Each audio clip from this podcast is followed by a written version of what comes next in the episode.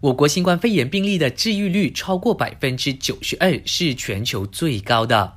国家安全理事会表示，目前我国只剩下五百二十一名患者还在接受治疗，这是值得高兴的事。不过，当局也提醒国人不可以因此而放松警惕，要继续遵守标准作业程序。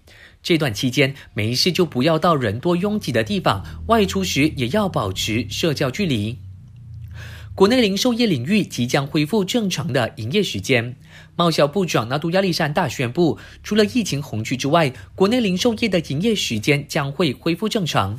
接下来，当局也会探讨更衣室的标准作业程序 SOP，一旦获得批准，政府就会对外公布。政府接获邻国倡议的旅行泡泡计划 （Travel Bubble） 的建议。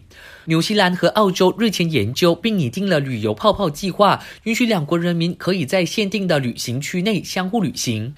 掌管经济事务的首相署部长纳杜斯林穆斯达法承认，现在是推行这项计划的好时机。只是这一项计划涉及特定国家，有很多双边事宜需要处理，因此政府到现在都还没有敲定是否参与。